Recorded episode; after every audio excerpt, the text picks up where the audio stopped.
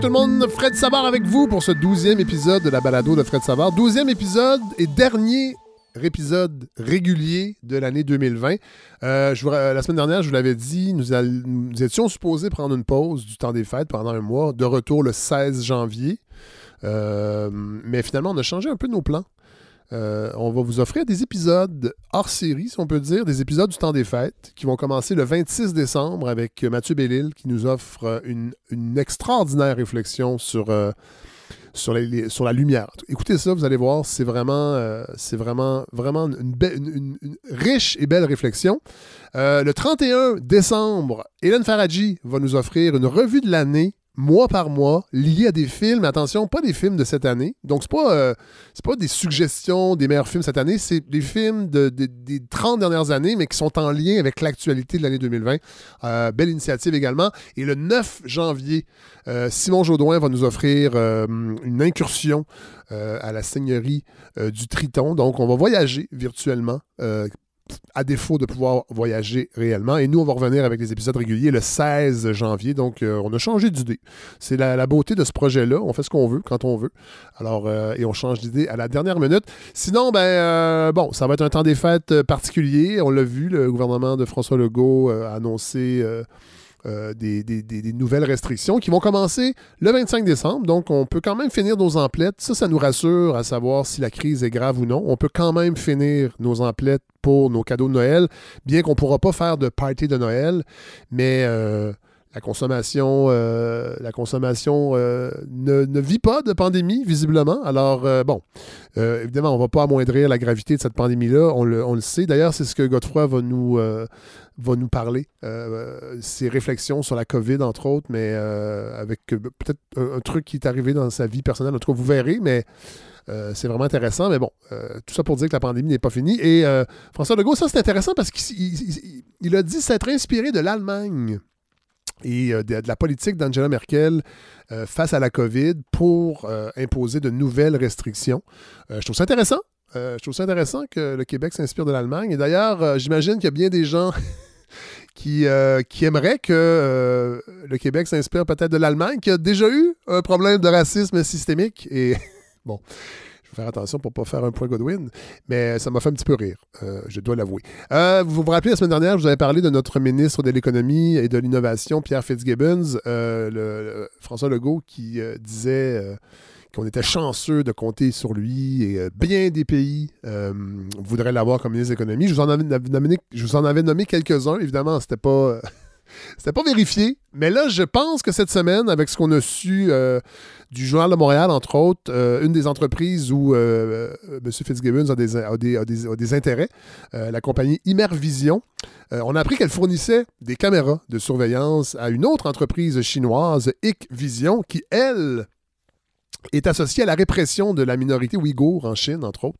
Alors, j'ai là, là, on l'a trouvé, en fait. Euh, quel, est, quel est le pays qui serait heureux d'avoir M. Fitzgibbons comme ministre de la de l'économie et de l'innovation? C'est la Chine, visiblement, qui serait très heureux d'avoir... euh, Bon, là, le cabinet du ministre a dit qu'ils n'étaient pas, étaient pas au courant là, que, que Immervision... euh, euh, avait vendu de la technologie pour faire de la répression en Chine. Évidemment, ils sont jamais euh, au courant de ça. Ils sont toujours au courant des, euh, des bilans, en fait, des bilans financiers, des profits qu'ils ont réalisés ou des pertes, mais euh, les activités réelles de ces entreprises-là sont jamais au courant. Ça me fait... bon, cela dit, on est chanceux. Il faut retenir ça. On est chanceux, comme j'im- j'imagine qu'on est chanceux également d'avoir eu un, sous-ministre à l'éducation comme Eric Blackburn, euh, qui a été écarté de son poste en, octobre et qui travaille maintenant pour euh, l'Université Laval, mais qui continue de toucher euh, son salaire de 200 000 qui est un salaire qui a été ver- versé par le conseil exécutif, donc le, ministère euh, de François Legault, le, minis- le- le- le- le- le ministère du premier ministre. Euh, et, ce qu'on apprend, en fait, c'est que c'est à la demande de François Legault que M. Blackburn a pu conserver son traitement. Donc, il sera payé euh, 200 000 par année en tant que sous-ministre, bien qu'il n'est plus sous-ministre, jusqu'en 2024. Alors, euh, ben, c'est une autre personne qui va passer un beau temps des fêtes. Alors, vous voyez que c'est pas si pire la pandémie.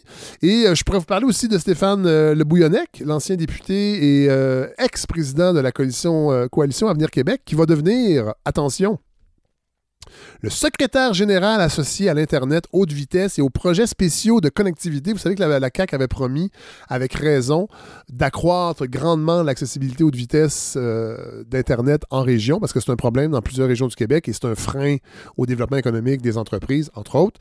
Euh, et là, ben, il y a eu du cafouillage et là, ben, François Legault a décidé de nommer Stéphane Le Bouillonnec. Stéphane Le Bouillonnec était, euh, un, était sur le CA, en fait, il était président du CA d'une entreprise qui faisait du euh, prêt usuraire en Ontario. Euh, avec des taux d'intérêt de 90% euh, rien de moins. En fait, c'est du Shylocking légal. Cela dit, c'était légal, mais c'était interdit au Québec. Et d'ailleurs, la CAC, entre autres, l'Assemblée nationale, pas juste la CAC, tous les partis ont voté récemment une modification à la loi sur la protection des consommateurs pour interdire l'imposition de frais euh, par-dessus un taux d'intérêt maximal de 35% euh, par année, mais en Ontario, euh, visiblement, c'est encore légal. Et M. Le Bouillonnec a dû démissionner à l'époque, c'était en 2018, parce que, ben, parce que ça ne fitait pas avec les valeurs de la CAQ. Je sais que M. Legault a parfois la fibre nationaliste et que bon, fourrer les, Ontariens avec du Shylocking légal n'est pas nécessairement contre les intérêts du Québec, mais ça en dit quand même long sur le profil entrepreneurial d'un homme comme Stéphane Le Bouillonnec. Et là, ben, il va, euh, il, va il revient dans l'appareil gouvernemental pour euh, régler le cas des, euh, de cette promesse, en fait, de donner accès à l'Internet haute vitesse en région. Alors, comme on dit en politique, un chum, c'est un chum. Euh, on tombe pas en bas de notre chaise qu'un parti au pouvoir euh, favorise les amis. C'est juste que la CAQ a beaucoup, beaucoup insisté là-dessus quand les libéraux étaient au pouvoir, qu'eux ne faisaient, différent, puis qu'on allait avoir de la transparence. Et les, médias, et surtout, on, arrive aux vacances des fêtes, fait qu'on a l'impression que ça va tomber dans l'oubli de l'actualité. Mais heureusement, nous veillons au grain.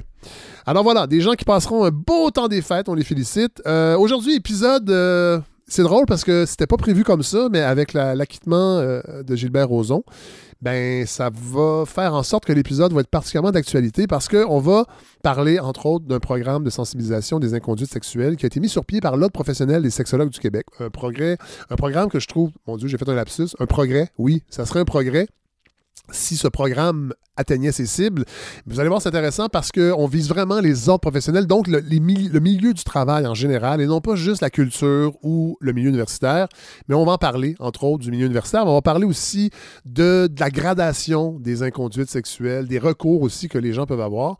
Euh, j'avoue que je ne fais pas ça souvent, des segments comme ça, mais là, je trouvais que c'était intéressant qu'on puisse donner un peu de, de, publicité à un, projet comme ça. C'est la première fois que l'Ordre des sexologues aussi euh, met, sur pied un, projet comme ça.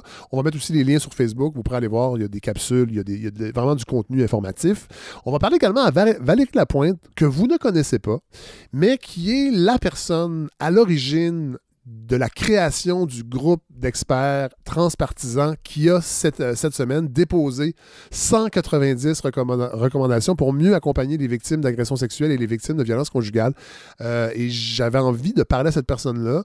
Euh, on a des amis communs, je ne connaissais pas moi non plus, mais j'avais envie qu'on parle du processus. qu'est-ce qui arrive quand... En fait, pas qu'est-ce qui arrive, mais comment une personne dans l'appareil gouvernemental, aujourd'hui elle n'est plus au gouvernement, mais elle a travaillé, entre autres, euh, au cabinet de Sona Lebel, comment, comment une initiative comme ça, comment on réussit à la mettre sur pied pour arriver à ce qu'un rapport soit, euh, soit euh, réalisé avec des gens de tous les partis et que ce rapport-là va probablement inspirer le gouvernement pour apporter des modifications, entre autres à la façon dont on traite euh, sur le plan judiciaire les, plaintes pour agression sexuelle. Donc, euh, c'est une intrusion, dans le fond, dans le, les, officines gouvernementales. Alors, je trouvais ça intéressant. Et on va avoir Godfrey Lorando qui va euh, nous offrir ses bons voeux des fêtes et une réflexion sur, sur cette pandémie et comment on réagit et comment on décide d'accepter les contraintes ou non. Alors, voilà, c'est ce qu'on vous offre cette semaine pour cet épisode 12 de la balado de Fred Savard.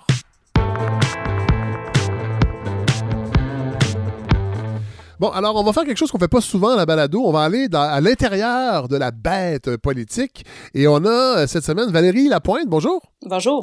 Alors, euh, bon, je vais mettre ça en situation. Euh, j'ai, on a des amis communs sur Facebook et vous avez été un peu félicités pour, euh, ben, pour le dépôt du rapport du comité d'experts euh, qui a été déposé cette semaine avec les 190 recommandations pour mieux accompagner les victimes euh, d'agressions sexuelles et de violences conjugales.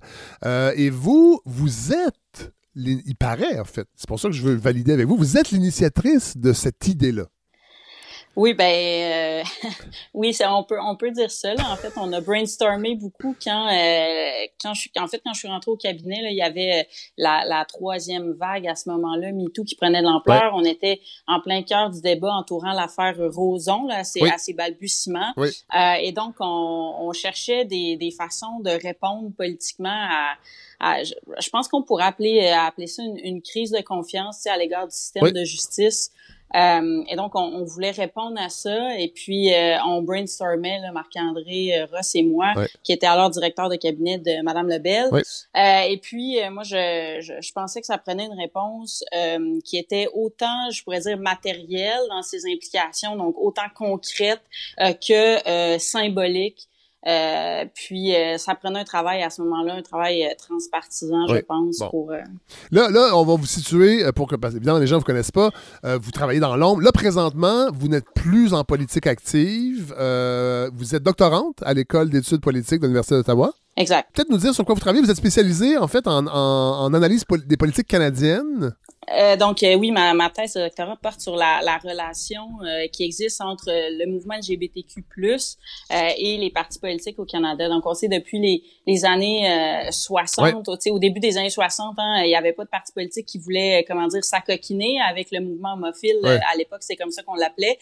puis aujourd'hui, tous les partis politiques participent au, au Pride, aux fiertés, ouais. aux festivités entourant la fierté gay, euh, même le Parti conservateur. Donc moi, j'ai essayé de... Ce que je fais dans ma thèse, c'est que je retrace l'histoire de cette relation-là, qui est nouvelle, euh, puis qui parle beaucoup sur euh, notre système politique canadien. Oui, c'est intéressant. Oh, euh, homophile, c'était le, le, le, le, terme qu'on utilisait pour euh, être des, comme des alliés, dans le fond, dans les années 60? C'était terme-là? c'était comme ça qu'on appelait le, mouvement à l'époque. Okay. on n'avait pas encore vraiment reconnu là, donc le mouvement gay, lesbien. Ouais. Donc, à, à l'époque, ça s'appelait le mouvement homophile. Eh bien, intéressant. Bon, à, bon, donc, avant, avant là, vous, vous, avez quitté la politique pour, pour, pour terminer, si on peut dire, votre doctorat, mais vous avez été impliqué dès 2000. En fait, vous avez été attaché politique du cabinet de la ministre de la Famille entre 2012 et 2014. Ça, c'était avec le gouvernement de Pauline Marois, c'est ça?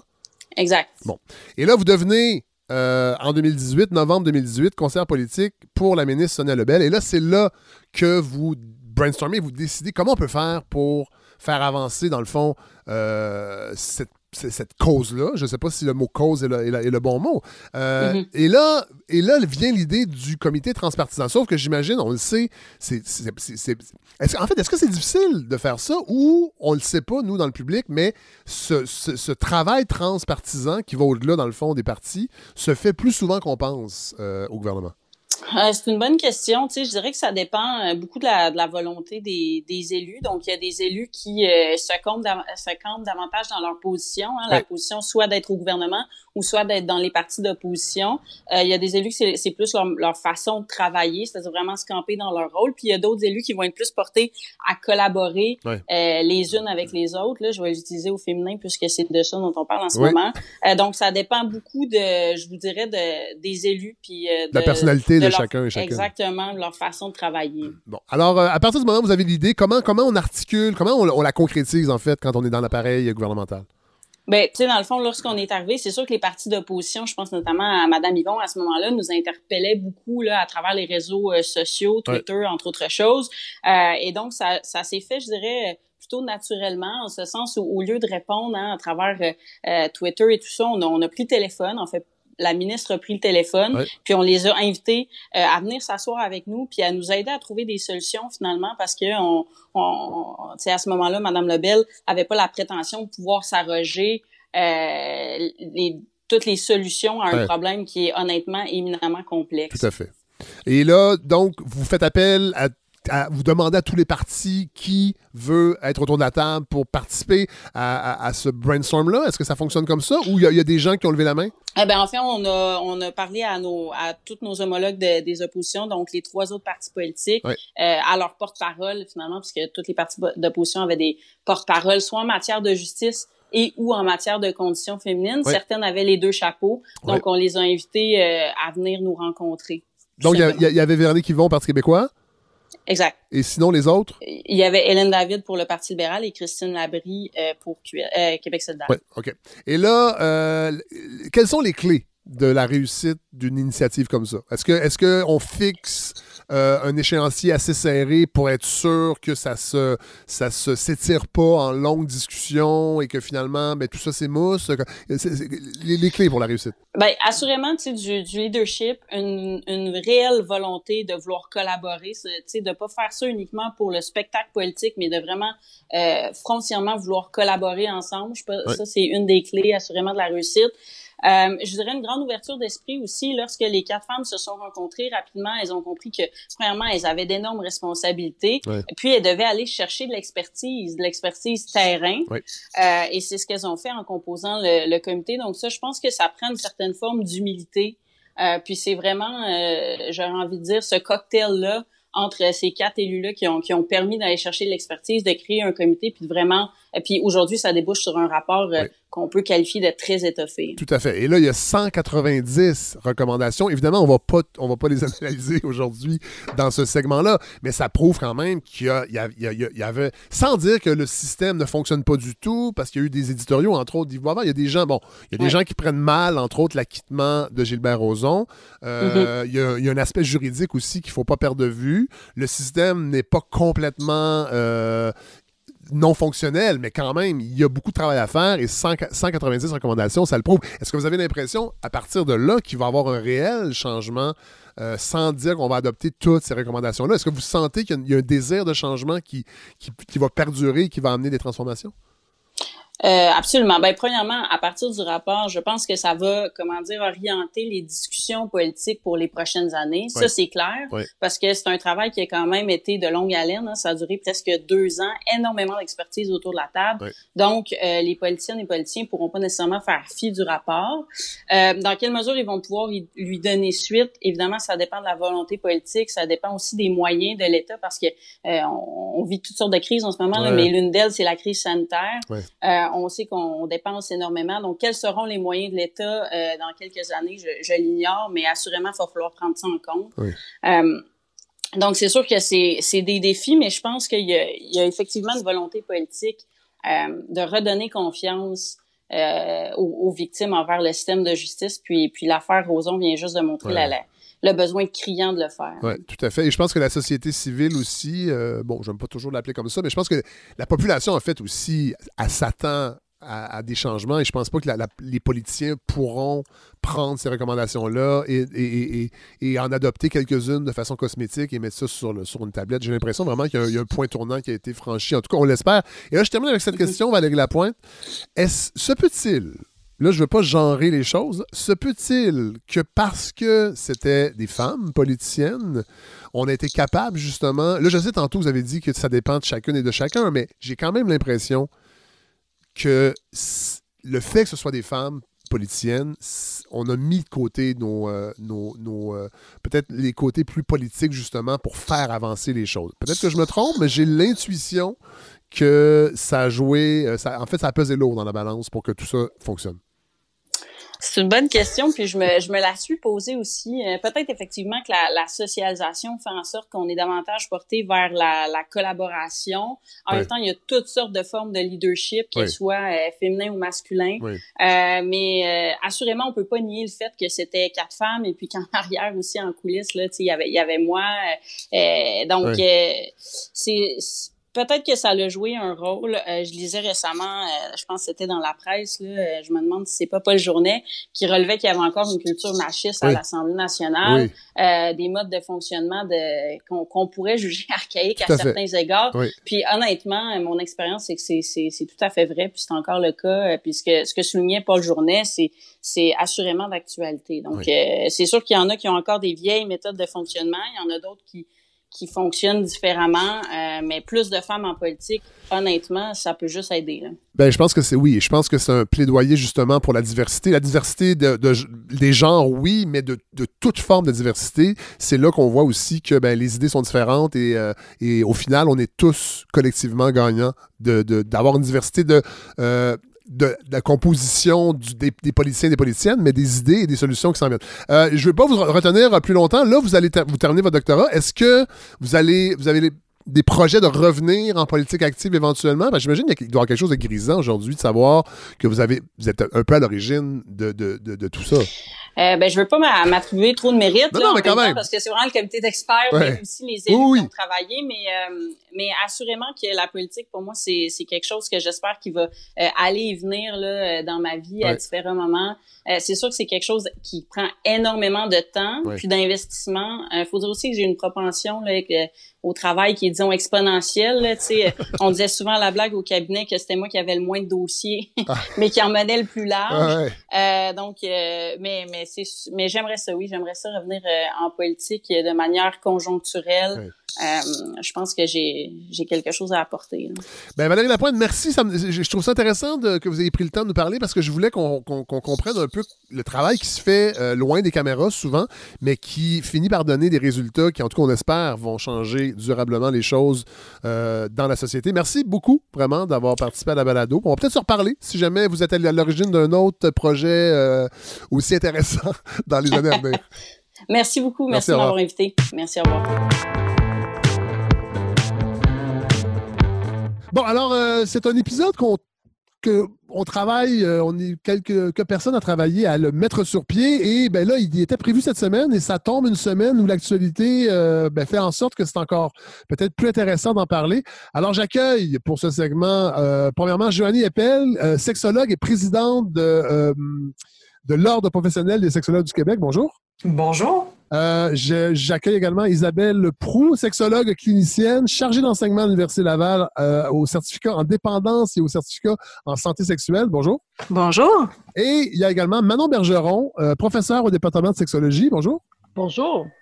Bon, alors, on va parler d'un projet euh, et là, je vais m'adresser tout de suite à Joanie Eppel. Vous êtes présidente de l'Ordre euh, professionnel des sexologues et vous, euh, l'Ordre a mis sur pied un programme de prévention des inconduites sexuelles en milieu de travail. Et là, je le sais, dans l'actualité, bon, on en parle beaucoup, beaucoup d'inconduite de, sexuelle. On a beaucoup parlé de ce qui se passe dans le domaine culturel parce qu'il y avait des vedettes, des grands noms, entre autres, qui, sont sortis. Il y a eu les dénonciations cet été, entre autres. Il y a eu MeToo il y a quelques années mais en on a l'impression que, euh, outre ça, les inconduites sexuelles ne sont pas répandues dans tous les domaines euh, professionnels, entre autres. Et je, je trouve important qu'on parle de votre campagne parce qu'elle vise les autres professionnels. Oui, tout à fait. C'est un projet, en fait, c'est un site Internet, un microsite qui euh, permet en fait d'informer le grand public sur qu'est-ce qui constitue une inconduite sexuelle de la part d'un professionnel. Donc, ça vise à la fois les gens hein, du public qui doivent savoir un peu qu'est-ce qu'il y en est, mais aussi il y a une section pour les professionnels. Donc, tous les professionnels du système professionnel, il y a 46 ordres professionnels au Québec et tous ces professionnels-là sont concernés par ce site Internet-là et par la, la, euh, la formation qui est offerte sur reconnaître un petit peu les euh, quel est le professionnalisme, comment ne pas tomber un petit peu glisser vers ce qui pourrait être une inconduite sexuelle. Donc, c'est vraiment un, lancement de ce site Internet-là qu'on a fait il y a quelques temps. Euh, donc, il y a des informations qu'on peut lire. Il y a des capsules euh, audio. Est-ce qu'il y a des, capsules vidéo aussi? C'est de courtes vidéos qui illustrent un exemple d'inconduite sexuelle, par exemple. Bon. Et là, vous dites qu'il y a 46 ordres professionnels. Est-ce qu'on sait euh, l'ampleur, en fait, du phénomène des, inconduites sexuelles en milieu professionnel? Euh, est-ce que vous avez des, statistiques là-dessus? Bien, en fait, on, ce qu'on sait, c'est surtout que c'est euh, autant peu dénoncé que dans la, population en général. Donc, on, parmi toutes les agressions sexuelles, on sait que c'est sous-reporté. Donc, par année, euh, il y a une vingtaine de cas qui sont déclarés au syndic des ordres professionnels. Ça nous apparaît peu. Il, doit probablement y en avoir beaucoup plus. Mais pour nous, c'était essentiel quand même d'agir sur ça. Euh, Isabelle Prou, vous, euh, vous, êtes vous avez été celle qui a un peu, ben un peu, beaucoup en fait, vous êtes occupé en fait du contenu qu'on retrouve dans, le, dans, la campagne. vous, votre champ d'expertise, en fait, euh, il, recoupe quoi?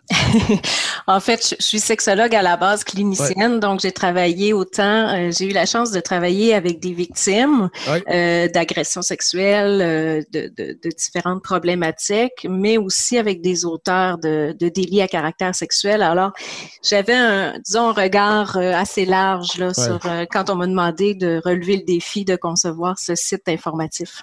OK. Euh, justement, j'aimerais qu'on peut-être qu'on clarifie des concepts. Dans la campagne, il y a trois déclinaisons. Il y a l'inconduite sexuelle, le harcèlement sexuel et l'agression sexuelle. Peut-être qu'on pourrait commencer par l'inconduite sexuelle? Bien, en fait, euh, pour démêler tout ça, c'est sûr que ça dépend des euh, euh, de quel angle, à partir de quel angle on va regarder la situation. Et ici, quand on, on a fait le projet, c'est en lien avec les ordres professionnels, donc c'est à partir de l'angle légal au niveau du code des professions. L'inconduite sexuelle, dans la manière dont on en parle sur le site, c'est les actes dérogatoires euh, à l'article 59.1 du Code des professions qui dit que un professionnel ne doit pas avoir euh, de contact sexuel avec ses clients, clientes. Ça constitue un acte dérogatoire. Ça, c'est ce qu'on va considérer l'inconduite sexuelle dans le contexte du Code des professions. Mais là, mais là excusez-moi, et, que ce soit consenti ou non, c'est ça qu'il y a quand même une notion importante. En fait, que ce soit consenti ou non, parce que c'est un contexte de relation professionnelle et selon le Code des professions, tant qu'il y a une relation professionnelle, il ne doit pas y avoir de contact sexuel. Bon, OK. Alors, euh, harcèlement sexuel. Harcèlement sexuel, c'est en lien avec la loi sur les normes du travail. Donc, c'est à un autre niveau. On n'est pas dans le code des professions. Le code des professions, c'est les professionnels membres d'un ordre. Au niveau de la loi sur les normes du travail, le harcèlement sexuel est inclus dans la notion de harcèlement psychologique. Alors, toute personne qui est dans un milieu de travail, qui est victime de harcèlement sexuel, peut porter plainte en fonction de cette loi-là.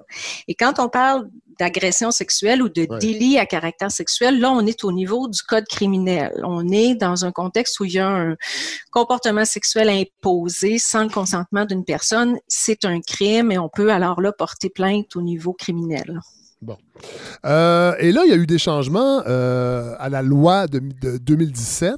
Euh, il y a vraiment une, politique de tolérance zéro. Et entre autres, il y a des. en fait, les personnes qui sont trouvées coupables s'exposent. et là, je ne parle pas devant les tribunaux nécessairement. Par rapport à leur, leur ordre professionnel, ils s'exposent à des peines. Oui, tout à fait.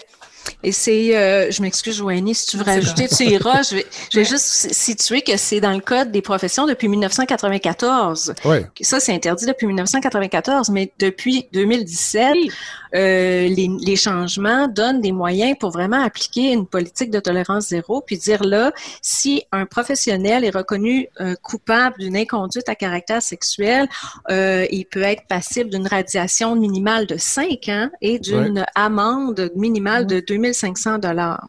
Oui. Alors, Joanie, vous vouliez peut-être ajouter quelque chose là-dessus? Ben oui, c'est en fait, c'est pour mentionner que le site Internet Inconduite, hein, le, site Internet qu'on a créé, qui est inconduite.opsq.org est en, on va dire, en réaction à ce changement euh, dans le code des professions-là. On s'est dit, euh, ben, c'est quelle belle occasion en tant qu'ordre professionnel des sexologues du Québec de mettre à profit notre, notre, notre mission de protection du public en plus de notre champ d'exercice pour dire aux gens, euh, voyez, il y a eu ces changements-là et on va vous faire connaître un petit peu les mécanismes euh, liés au syndic, le, mécanisme comment faire un signalement au syndic, euh, parce que ça donne un élément de plus aux gens pour se protéger ou pour ne pas que ça se reproduise, que ces professionnels-là soient, dans le fond, ben, qu'il y ait une sanction. Là, euh, vous parlez de ça justement, comme, vous trouviez qu'à l'ordre euh, des sexologues, c'était important de, mettre de l'avant, dans le fond, vos savoirs, vos expertises. À moins que je me trompe, mais est-ce que c'est une des premières fois où vous, euh, vous, vous êtes proactive justement pour mettre sur pied des outils comme ça pour le grand public? Bien, on a toujours, euh, on, a fait certains positionnements dans le passé. Il faut rappeler que l'Ordre professionnel des sexologues du Québec a sept ans. Euh, donc, c'est un ordre professionnel. Ah oui, quand même, assez récent. c'est assez récent. Donc, dans notre jeune histoire, on peut dire que c'est euh, en effet un, c'est un projet qui nous tenait à cœur et qui, qui, nous positionnait un petit peu sur le plan de notre implication, sur le plan social, le plan sociétal, puis de dire euh, euh, oui, on trouve ça important, on trouve ça sérieux, puis on va mettre nos compétences, nos connaissances à profit à ce sujet-là. Euh, là, il faut comprendre aussi, puis je pense que moi, en tout cas, c'est ce qui m'a frappé, ou je, m'en rendais peut-être pas compte, mais c'est que la relation professionnelle, contrairement à d'autres type de relation où il peut y avoir des inconduites, c'est qu'il y a toujours un rapport de pouvoir, en fait. Ne serait-ce que euh, hiérarchique. En fait, comment se décline justement ce, pouvoir?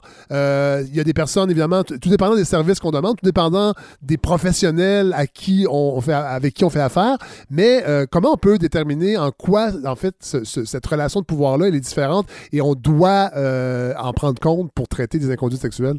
Bien, c'est intéressant parce que ça fait un lien avec ce que vous demandiez tout à l'heure. Est-ce qu'il y en a beaucoup? Est-ce que euh, c'est est-ce qu'on le sait combien il y en a? Les études portent surtout sur les professionnels de la santé, les professionnels de la santé mentale. Ça, on, comme c'est comme si d'emblée les gens comprennent bien que une personne qui est euh, professionnelle de la santé ou de la santé mentale face à une personne qui a un trouble de santé mentale ou un trouble de santé ou une déficience intellectuelle. Ça, c'est comme on voit bien la posture. ouais. on le comprend bien la posture de pouvoir. Euh, mais la posture de pouvoir, elle est là. La position de pouvoir, la relation de pouvoir, elle est là dans les relations professionnelles. Parce que dès qu'on fait affaire avec un professionnel, c'est parce qu'on n'a pas les connaissances que cette personne-là a. Et c'est aussi parce qu'il va devoir se développer un lien de confiance et il va y avoir des informations confidentielles qui vont être transmises, peu importe le, domaine du travail, le domaine de formation. Il y a une vulnérabilité, en fait, entre la personne qui demande des services. Ça peut être faire faire les plans de sa maison, c'est, je pense que c'est important de spécifier que c'est pas juste une relation de vulnérabilité, de vulnérabilité parce qu'une personne est en dépression, consulte un psychologue. C'est il y a vraiment, euh, il, y a, vraiment un déséquilibre en fait entre le professionnel et le ou la cliente. Tout à fait. Là, et là, il y a des situations, Isabelle Prou, où euh, il peut y avoir des abus. Oui, exactement. Donc, s'il y a un déséquilibre, qu'il y a une situation de pouvoir, il y a toujours un risque d'en abuser de ce pouvoir-là. Et la relation professionnelle, les professionnels sont formés, euh, tous les professionnels reçoivent des cours sur la déontologie, l'éthique, doivent réfléchir à leurs euh, relations professionnelles qu'ils vont établir avec leurs clients, clientes, patients, patientes. Euh, ils doivent ils doivent mettre des frontières à cette relation-là, mais parfois, pour toutes sortes de raisons, il reviendra, mais il y en a qui vont transgresser ces frontières-là. Et comme vous disiez tantôt, des fois, les clients, les clientes, les patients, les patientes sont, sont d'une certaine manière consentants ou consentantes parce que ils, voient pas ou ils vont pas être conscients sur le coup de ce rapport de pouvoir. Ils vont penser qu'ils sont en train de s'embarquer dans une histoire d'amour égalitaire entre deux personnes consentantes, mais au bout du compte, des fois, l'histoire se termine pas tout, totalement comme ils avaient prévu. Et c'est là qu'il y a un sentiment d'avoir été trahi, abusé, euh, etc. Et, et la, la, loi dit que non, entre un professionnel et ses clients, c'est non. Ouais. Euh, Johnny Appel, je veux qu'on revienne à cette notion-là parce que je pense qu'elle est importante. Puis moi, je, je trouve qu'aussi dans la campagne, on le souligne, mais il faut le répéter, c'est que oui, cette campagne-là s'adresse au grand public, c'est-à-dire que euh, ça, donne des outils pour être capable de voir si justement, on, on quand, on fait affaire avec un professionnel, on est dans une situation d'inconduite, mais c'est que ça, une, une notion importante, c'est la responsabilisation des professionnels. Oui, exactement. Puis c'est de, de, se positionner un peu dans son parcours de développement professionnel lorsqu'on en, on en est un ou une et qu'on se dise, arrêtons-nous, réfléchissons un petit peu à notre pratique, euh, et ce, peu importe la profession, là, on le rappelle, hein, et De, de, de, penser un peu à comment on, on, se positionne par rapport à nos, à nos clients, clientes, à notre clientèle, euh, comment on utilise justement ce pouvoir-là, comment on l'honore finalement. Pour moi, c'est vraiment une, réflexion sur comment on honore ce rôle professionnel-là. Euh, et, et la formation va en ce sens-là, je crois.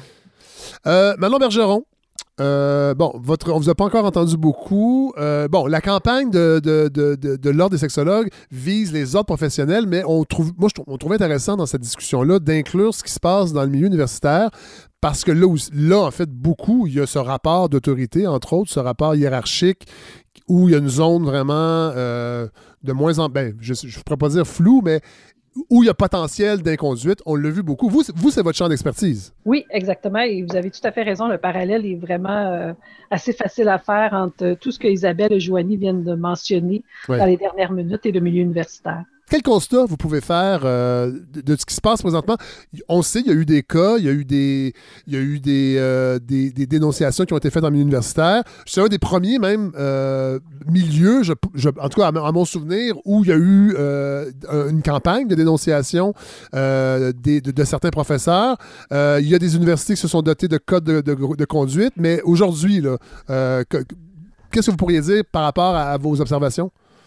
En fait, euh, c'est que ça, ça, existe quand même, c'est assez présent. Il ne faut pas se fier non plus sur les plaintes qui sont déposées dans les universités, de la même façon qu'on vient de l'entendre pour les autres professionnels. C'est vraiment la pointe de l'iceberg, ces situations qui sont dénoncées. Donc, bon, le fait est établi, effectivement, là, il y a des rapports de pouvoir à l'université.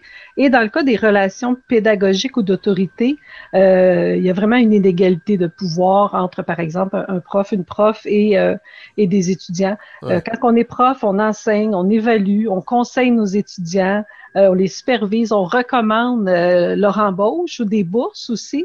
Euh, donc, on a vraiment quand même, c'est vraiment une relation inégalitaire. Et euh, ça crée, dans le fond, des conditions euh, pour, exactement comme euh, le mentionnait Isabelle et Joanie, des conditions pour avoir des abus de pouvoir, finalement, que des, que des profs, par exemple, abusent de, de, certaines situations auprès des étudiants. Donc, nous, l'étude qu'on avait fait, qui était SIMU, en deux, qui est sortie en 2016, couvrait vraiment le, le, un large éventail, c'est-à-dire couvrait le harcèlement sexuel, couvrait les comportements sexuels non désirés, donc qui inclut par exemple l'agression sexuelle au sens euh, de la loi, et tout ce qui est coercition sexuelle également, qui était ben, qui est du chantage et menaces en, échange de faveurs sexuelles, et si la personne refuse, ben, ça peut être des menaces aussi de représailles parce que la personne n'accepte pas.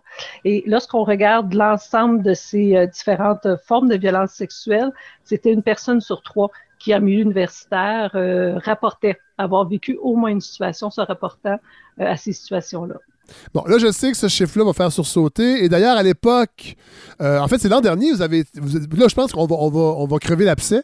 Euh, y avait. Vous avez été nommé scientifique de l'année par Radio-Canada. Et Yves Boisvert, je me rappelle, Yves Boisvert avait fait un texte dans la presse pour un peu pas dénoncer votre démarche, mais dire que, en fait, trouver que c'était pas tout à fait scientifique, entre autres, votre façon d'inclure euh, des regards insistants euh, ou des mauvaises blagues dans les inconduites, ben, dans, dans les, inconduites sexuelles et arriver à ce chiffre-là. comment vous avez reçu ce, cette... C'est une critique, en fait, de votre travail. Est-ce que, est que vous trouvez qu'Yves Boisvert est allé un peu loin ou est-ce que c'est mal, mal comprendre un peu euh, la démarche que vous faites? Bien, en fait, euh, M. Boisvert avait exprimé son opinion. À l'effet, c'est ça que les violences sexuelles, donc on incluait des comportements qui pour lui n'étaient pas euh, violents, en fait. En fait, qui n'étaient pas, prescrits, pas prescrits par la loi, qui n'étaient pas inclus dans le code de la loi. C'est ça. Donc, ça, c'est une vision, euh, euh, dans le fond, c'est une des visions qui est euh, une vision restrictive. Si on regarde au niveau des, des recherches ça, dans le domaine autant international qu'au Canada, dans le milieu scientifique, dans le milieu de l'intervention aussi, c'est reconnu que lorsqu'on dit violence sexuelle, on comprend l'ensemble des, des donc, autant harcèlement sexuel, comportement sexuel non, désiré et euh, coercition sexuelle. Et euh, peut-être que euh, le dernier argument le plus récent, en fait, là, pour, pour convaincre les personnes qui, qui peut-être ne voient pas ça, Statistique Canada sorti en septembre 2020 une étude très, très similaire à ce qu'on avait sorti dans SIMU. Et c'est exactement les mêmes comportements qui incluent largement toutes ces manifestations-là de violence. Bon. Euh, parlons des victimes, justement, et des conséquences. Euh, évidemment, les réactions aux inconduites sexuelles sont pas proportionnelles aux gestes. Euh, donc, en fait, c'est que les gens, deux, trois, trois personnes qui vont être confrontées à un même geste ne vont pas nécessairement réagir de la même façon. Est-ce que ça joue beaucoup dans la confusion ou dans le, ou dans le, le... Des fois, les gens, je pense, ont l'impression, comprennent pas en fait, l'impact que ça peut avoir, les inconduites sexuelles, parce qu'il y a une gradation, il y a des gestes qui semblent anodins, mais pour une personne, ça réactive des choses. Comment on fait pour ben, pour faire comprendre à la population qu'il n'y a pas de, de, de mauvaise réaction et il n'y a pas. C'est pas une gradation, en fait, cette histoire-là? Je sais pas si ma question est claire. Euh, ah, en fait, je pense qu'il faut revenir à, l'essentiel, c'est-à-dire le consentement puis la conscience des rapports interpersonnels. Je veux dire, je comprends que euh, on a tendance à banaliser certains gestes, puis à considérer qu'il y a des vraies agressions, puis il y a des choses qui sont moins graves. Bon, euh, il faut pas non plus démoniser la, toute manifestation de, de, gentillesse, mais il faut être capable justement de tenir compte de la personne qui est devant nous, des contextes dans lesquels on est là. Si je reviens euh, au contexte professionnel, euh, le professionnel et la personne qui est devant elle, on l'a dit, c'est un rapport de vulnérabilité. C'est la même chose pour l'enseignant, le professeur, euh, le, responsable de thèse, etc. à, l'université. et la personne qui l'étudiant, la cliente, la patiente, le patient, peu importe, est dans un état où il va admirer souvent cette personne-là, où il va euh, idéaliser la, relation, etc. Et effectivement, le geste, je vais revenir sur, ça peut être un regard, ça peut être une blague, euh, et ça peut être euh, un toucher qui est qui devrait être dans un contexte professionnel, mais qui finalement est plein d'intentions, de, sensualité, puis que finalement, c'est plus du tout un examen comme il devrait l'être. Il y en a plein de, de, de gestes ou d'attitudes ou de regards ou de paroles qui sont inappropriés dans des contextes professionnels ou dans des rapports euh, enseignants, étudiants, etc. Et c'est pas, effectivement, il faut pas regarder juste le geste, il faut regarder le contexte, il faut regarder ce que la personne aussi peut-être a vécu parce qu'on on sait que faut faire attention, toute personne est susceptible de vivre une agression sexuelle, une, inconduite sexuelle de la part d'un professionnel ou, quoi, ou du harcèlement sexuel. Ça n'a pas rapport avec euh, être plus faible, être moins capable de se défendre, être moins intelligent. Bon, c'est vraiment une question de contexte et de vulnérabilité. Et, il y a des gens qui ont des vulnérabilités supplémentaires. Joanie, Joanie Eppel, vous vouliez ajouter quelque chose? Oui, c'est ça. C'est que, en, fait, un des impacts dont on parle peu, euh, puis, puis, ça fait référence, entre autres, au système professionnel et à l'utilisation de services des professionnels, c'est que parfois, l'impact que ça peut avoir, une inconduite sexuelle d'un professionnel, c'est que la personne, non seulement euh, son problème initial pour lequel elle allait consulter n'est pas réglé, mais avoir une perte de confiance totale envers ce type de professionnel ou même envers tous les professionnels euh, qui existent. Donc, il y a différents impacts psychologiques. Il y a aussi des impacts, euh, on va dire, relationnels ou, ou sociaux. et ce n'est en effet pas une gradation euh, direct. On ne peut pas faire de lien direct avec l'intensité du geste ou de la parole et la conséquence ou les conséquences qu'il peut y avoir. C'est important de le rappeler. Oui. Euh, je ne vous ai pas posé la question au début, mais est-ce que ce programme-là de sensibilisation a été fait euh, en collaboration avec les autres professionnels? Est-ce que les autres professionnels sont, euh, sont d'accord avec cette démarche-là? Est-ce qu'ils adhèrent à, tout ça? je donne l'exemple. Euh, c'est drôle parce que quand j'ai préparé l'entrevue avec vous, j'ai, je me suis souvenu de, d'une, amie qui a eu. Ben, c'est un cas d'agression, en fait, avec un médecin. Et elle, bon, ça fait quelques années, cela dit, mais le, l'ordre, le, Collège des médecins a, absolument pas été du côté de la victime, mais pas du tout, et à un point tel qu'elle a abandonné toute démarche. Euh, est-ce qu'on on, peut s'attendre en 2020 à ce que les autres professionnels soient ouverts à ça? Parce que dans la perception des gens, on a, l'impression que les autres professionnels protègent surtout les professionnels avant de mhm. protéger le public. Oui, bien ça, je peux définitivement répondre. Euh, on peut voir depuis les changements dans la loi, dans le Code des professions, on peut voir que tout le monde est de plus en plus sensibilisé. Hein, la tolérance sociale envers les agressions sexuelles est de moins en moins grande, elle s'amenuise et c'est tant mieux. Et on le voit aussi dans les autres professionnels. Et je peux vous dire que le site Internet et la formation ont été euh, très, très bien reçus là, de la part des autres ordres. Donc, c'est nous qui avons créé un petit peu plus le contenu, tout ça, avec, euh, avec l'aide financière du ministère de la Justice. Mais ça a été très, très bien reçu et euh, c'est une formation qui est gratuite. Donc, les autres professionnels professionnels ont tendance à relayer en ce moment, euh, depuis la sortie, euh, le lancement du site, ont tendance à le relayer auprès de leurs professionnels. Donc, je le vois en amélioration. Ça se pourrait très bien qu'il y ait eu des, problèmes dans le passé avec différents ordres, mais il y a une amélioration notable.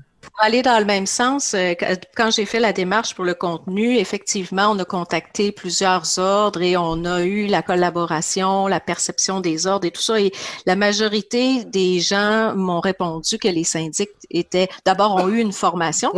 Euh, suite au changement ah, de la loi, les syndics ont eu une formation spécifique sur les inconduites sexuelles pour mieux accompagner euh, les, les, personnes qui pouvaient faire un signalement à ce niveau-là. Et tout le monde allait dans le même sens que l'accompagnement était beaucoup mieux et euh, que, que, c'était euh, pris en compte, que c'était un processus euh, où il s'adaptait.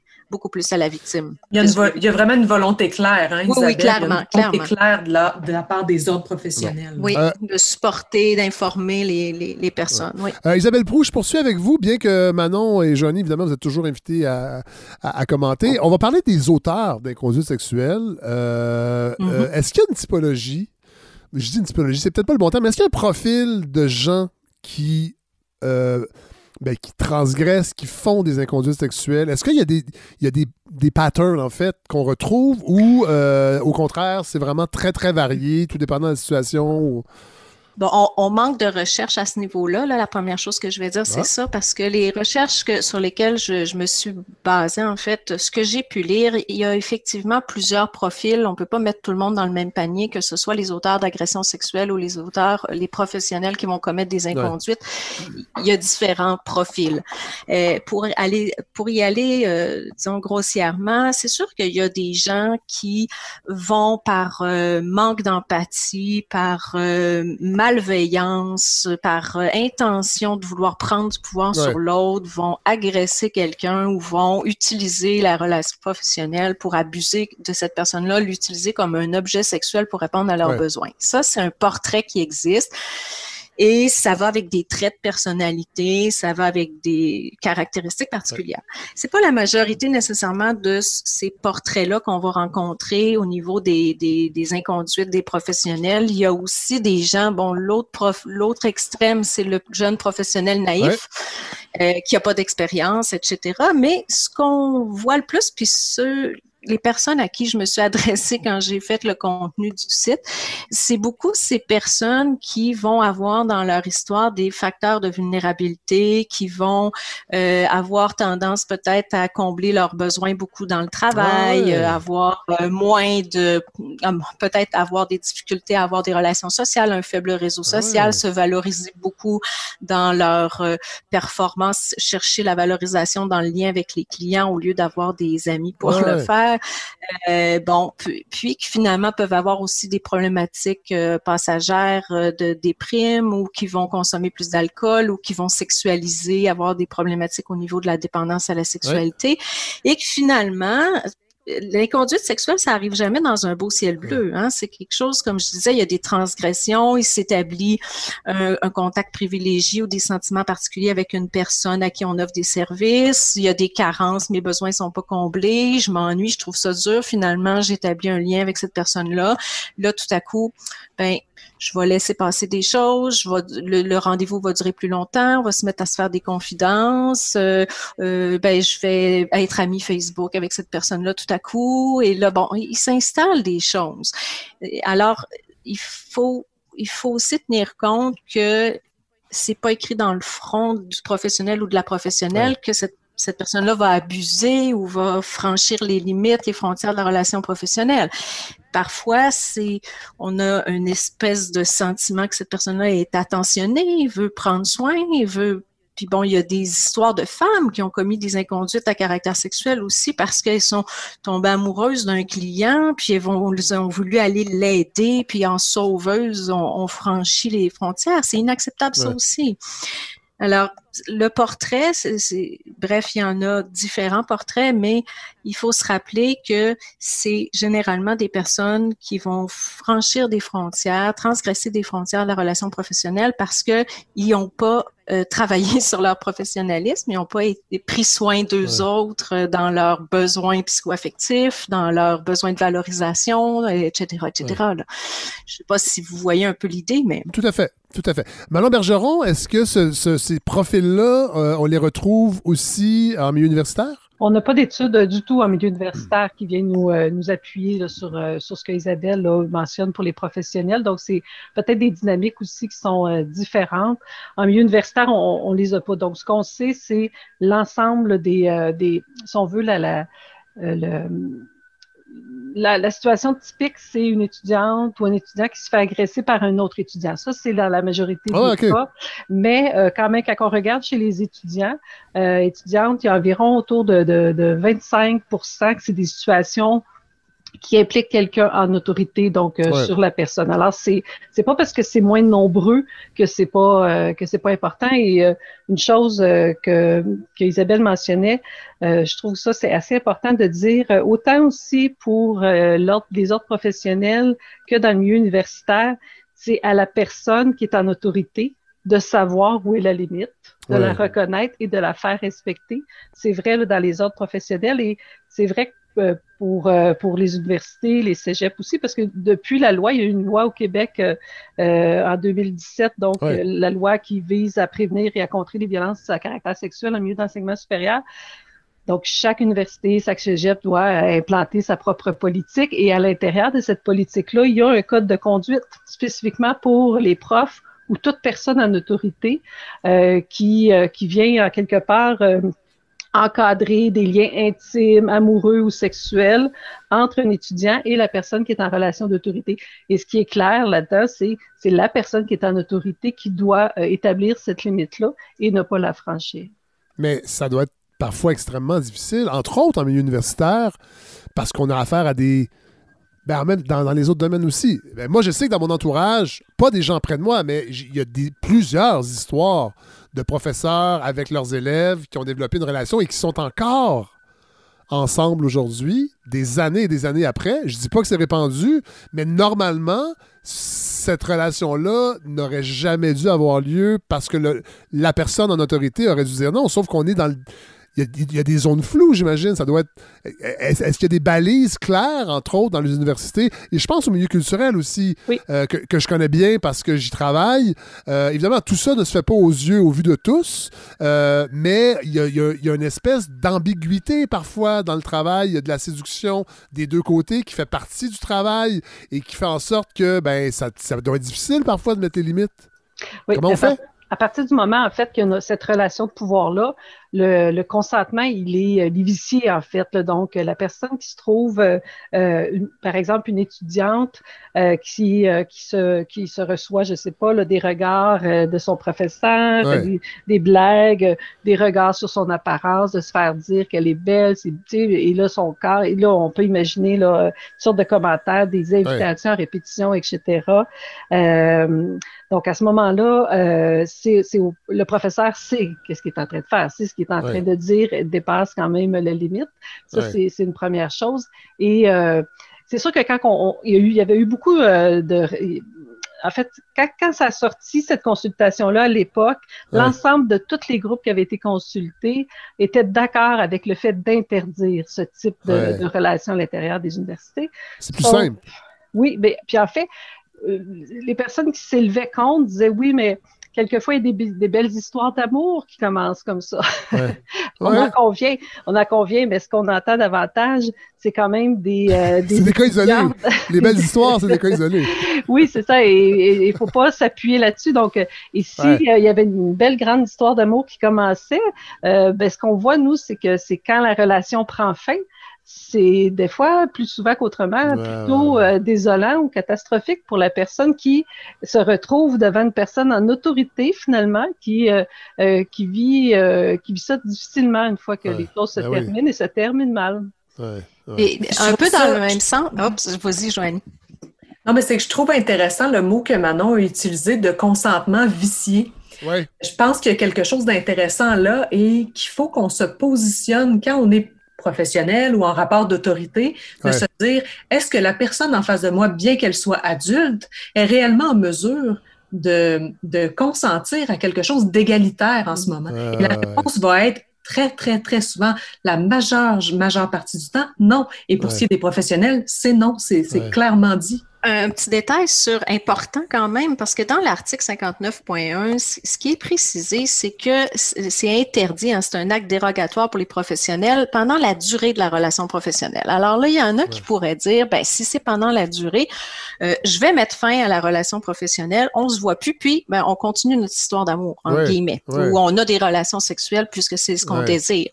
Euh, attention, parce que la durée de la relation professionnelle, ça s'arrête pas nécessairement parce qu'on ferme un dossier ou parce qu'on ferme une porte ou au dernier rendez-vous. Ah, et, ah. et, ça, c'est très important, euh, surtout dans des métiers justement où il y a euh, un lien important, qu'on pense au lien euh, justement psychothérapeute ou les professionnels de la santé, tout ça. les syndics qui doivent analyser des, des, des signalements vont se demander est-ce que est-ce que c'était possible que la personne revienne consulter? Parce que des fois, on ne va pas nécessairement consulter à toutes les semaines, mais on va consulter de façon régulière et notre professionnel demeure notre professionnel. Ben et ben évaluer aussi, est-ce qu'il y a encore du pouvoir ou une forme d'influence, le professionnel, sur la personne, sur le client-cliente, euh, etc. Donc, c'est pas parce que le service est entre guillemets terminé que la relation professionnelle est vraiment terminée, qu'il n'y a plus d'influence et de pouvoir. Alors, pour les professionnels de la santé et des relations humaines, en général, la durée de la relation professionnelle, c'est presque toute la vie. Là. C'est intéressant comme, euh, nuance euh, à apporter, effectivement, Isabelle Prou. Euh, bon, depuis tantôt, on parle de. en fait, on, utilise le masculin et le féminin euh, autant pour euh, les gens qui seraient euh, les, les, agresseurs et les victimes, mais on s'entend que c'est pas tout à fait réparti à 50% d'un côté et de l'autre. Est-ce que euh, est-ce que c'est bien chiffré en fait? On le sait. Euh, est-ce que c'est par rapport aux plaintes qui sont déposées? Euh, Là, vous dites depuis le début, en fait, on parle beaucoup que c'est la pointe de l'iceberg. Le, le, fait de se sentir victime aussi, est-ce que c'est est-ce que ça diffère chez les hommes et chez les femmes, par exemple? Ben, on, sait que de façon générale, puis bon, là, c'est la clinicienne en moi qui parle, j'ai pas les, les, recherches sous les yeux, les chiffres, les statistiques, mais on sait très bien que les hommes ont beaucoup plus de difficultés à consulter et à se reconnaître victimes et à demander de l'aide parce que, bon, les préjugés, les mythes sont encore tenaces, puis un homme, c'est supposé d'être fort, c'est capable de se défendre, puis ça aime tellement la sexualité que ça peut pas refuser une occasion. Donc, ça a, toujours, le goût. ben oui, c'est ça. Il y a encore un peu de ça. Donc, un, homme qui est face à, par exemple, à une professionnelle qui a un statut de pouvoir, va probablement voir peut-être interpréter ça différemment ou les gens autour de lui vont interpréter ça différemment. Donc, ça va l'empêcher peut-être de porter plainte parce qu'il va se dire, un, je vais, je vais faire rire de moi si je me plains d'avoir eu une occasion comme ça, mais alors que c'est une forme d'abus. Là. Alors oui, c'est vrai qu'il y a une différence, mais je vous dirais qu'au niveau des professionnels, euh, il y a aussi des femmes qui ont, il y a des, des cas de, puis là j'ai pas les chiffres devant moi, mais il y a des cas d'inconduite sexuelle qui ont été euh, commises par des femmes.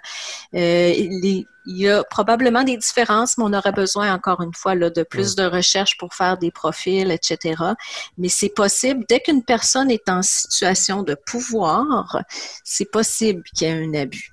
C'est intéressant. Euh, Allez-y, Manon. Ouais. En fait, j'allais dire, c'est intéressant aussi, euh, euh, et c'est vrai que ça serait euh, vraiment euh, très intéressant d'avoir une étude aussi à travers les ordres professionnels. Nous, on s'intéresse actuellement aux stages, donc aux stagiaires. Ouais. Ah, oui. C'est un autre on voit la relation de pouvoir là aussi quand on dit une stagiaire ah qui, euh, qui passe ou qui, euh, qui échoue euh, son stage parce qu'il y a une personne qui a ce pouvoir-là aussi entre les mains ou deux personnes ou un groupe de personnes. Alors, on est en train de faire une étude là-dessus. Donc, donc, je trouvais ça intéressant si on pouvait avoir des études et l'intérêt aussi de documenter parce qu'on a la pointe de l'iceberg, effectivement, c'est les personnes qui vont aller porter plainte ou qui vont signaler. dans les universités, on le sait, nous, c'est autour de 90-95% des personnes qui n'ont pas signalé, qui n'ont pas dénoncé. Et là, on parle même pas de porter plainte, c'est juste de signaler la, ah la situation. Et c'est pour ça que des, des, euh, des études comme SIMU, mais aussi Statistique Canada a sorti, c'est là où on retrouve quand on a des études populationnelles, où là, on est capable de sortir vraiment la victimisation selon euh, euh, si on est une femme ou si on est un homme. Et bon, évidemment, on sait qu'il y a des hommes qui sont victimes, la, quand, même la grande majorité demeure des femmes. Et je ne voudrais pas qu'on passe sous silence aussi d'autres groupes qui sont particulièrement vulnérables. On pense aux diversités sexuelles de, genre, on pense euh, aux, personnes autochtones, aux personnes de minorités euh, visibles, etc. Donc, qui probablement aussi dans les ordres professionnels à travers euh, les conduites sexuelles sont sans doute des populations ou des groupes qui sont plus à risque en fait d'en subir. Tout à fait.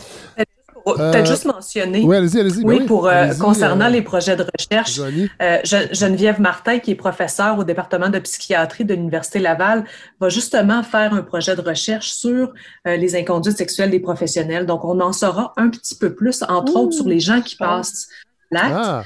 Donc, euh, ça, ça va être particulièrement à suivre là, dans les prochaines années. Ça pourra probablement bonifier euh, tout ce qui se fait en termes de prévention des inconduites sexuelles à, suivre. Absolument. Bon, alors là, euh, les recours. on en a un peu parlé au début. Là. Bon, vous allez chez votre dentiste, je ne spécifie pas le genre, et vous trouvez qu'il y a une ambiguïté qui est inacceptable. Techniquement, qu'est-ce qui se passe? Qu'est-ce qu'on peut faire?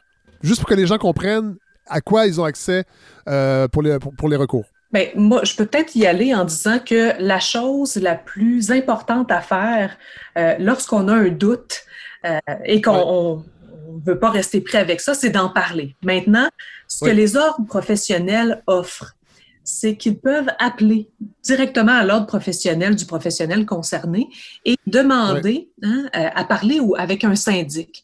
Et à partir de ce moment-là, au moment où euh, le client ou la cliente est en contact avec le syndic d'un ordre professionnel, elle n'est plus seule.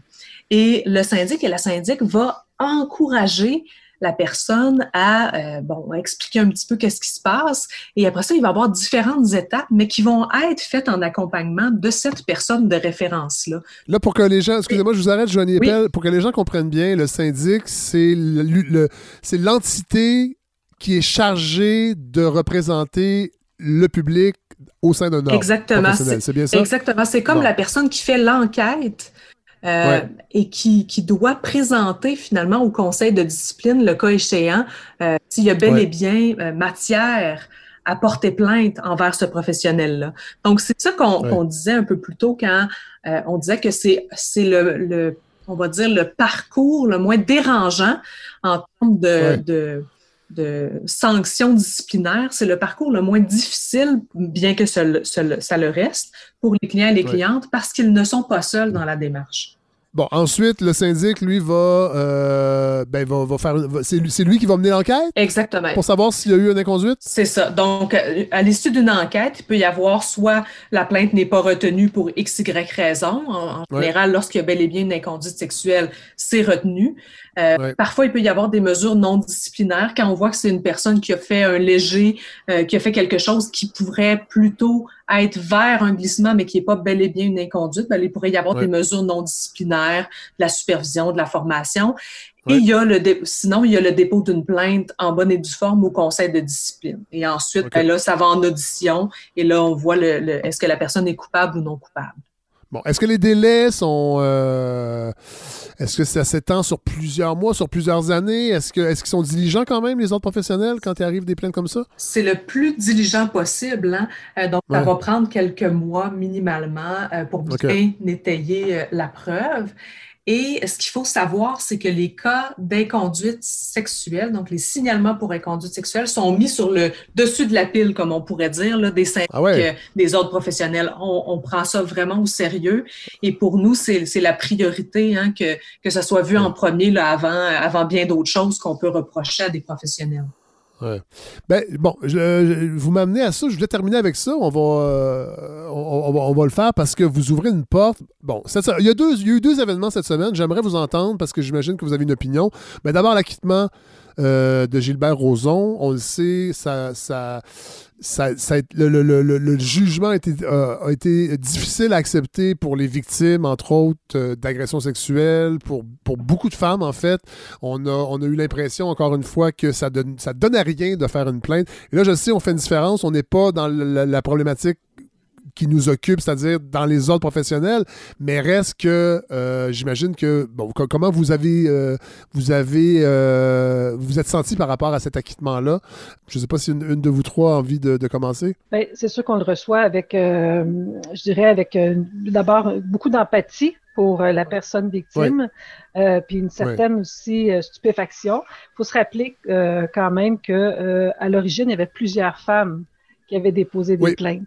Donc, quand, quand on regarde le processus, euh, bon, ça n'en prend qu'une pour qu'il y ait un verdict de culpabilité, mais dans ce processus-là, ce qui est encore plus stupéfiant, c'est euh, plusieurs femmes qui ont eu ensemble le courage parce qu'elles étaient aussi ensemble, parce qu'elles étaient plusieurs, de passer à travers tout le processus à travers ces années-là. Alors, euh, au final, avec les étapes, il en est resté qu'une seule, donc qui pouvait euh, amener la cause devant, devant la cour seront le procureur de la couronne. Donc, c'est c'est vraiment les premières passées vont vraiment à la personne à la personne victime et après c'est de la stupéfaction. Puis lorsque on se pose la question pourquoi les victimes ne portent pas plainte, pourquoi il y a si peu de dénonciations, bien, assurément qu'un cas comme ça euh, donne un exemple qui peut être décourageant pour euh, un grand nombre de victimes, même si euh, faut travailler à l'inverse, mais quand même, on peut pas faire fi de cette répercussion-là. Est-ce qu'il faut prendre ce cas-là comme si représentatif? Parce que moi, j'ai lu des textes, entre autres, euh, de, divers horizons. Euh, j'ai même Véronique Robert, qui est une avocate, qui a déjà dit ici à la balado, euh, à, la, saison 1, qu'il fallait arrêter de dire que c'est pas vrai que le système judiciaire se, fait pas attention et qu'il n'y a pas des gens formés et qu'il y a beaucoup de cas qui seraient hors cours, entre autres, et qu'il y a des gens condamnés. Et c'est ce que Yves Boisvert disait, je pense, ce matin dans sa chronique, qu'il fallait pas prendre le cas de Gilbert comme, comme exemplaire parce qu'il y a quand même. les choses ont quand même changé. Et là, y a on en parlera après, le dépôt de ces 190 recommandations d'un comité d'experts. Mais euh, ça ne discrédite pas tout le système euh, parce que Gilbert Rozon été acquitté. Avez-vous cette impression-là quand même que c'est ce que ça fait? Ou il faut regarder les faits qui démontrent quand même qu'il y a des accusations, que ce n'est pas systématiquement les, les, les accusés qui l'emportent? Quand, on, regarde si les choses ont changé, euh, il y a, bien sûr qu'il y a eu des améliorations, il y a une sensibilisation de la part euh, euh, pour les procureurs, pour les juges. Il y a eu aussi des services qui ont été mis en place pour accompagner davantage les victimes. Donc, bien sûr, il y a eu des, des mesures, des actions qui ont été prises, mais lorsqu'on voit en même temps qu'un rapport avec 190 recommandations sort, ben, on peut pas dire qu'il y, a, y a place à amélioration, c'est le moins qu'on peut dire. vous, me, devancez, vous me devancez, Mme Bergeron, mais j'allais dire ça. J'allais dire, c'était ma prochaine question. Il y a quand même un rapport de 190 recommandations, donc effectivement, ça va pas plus loin, ça va pas, ça va pas si bien que ça.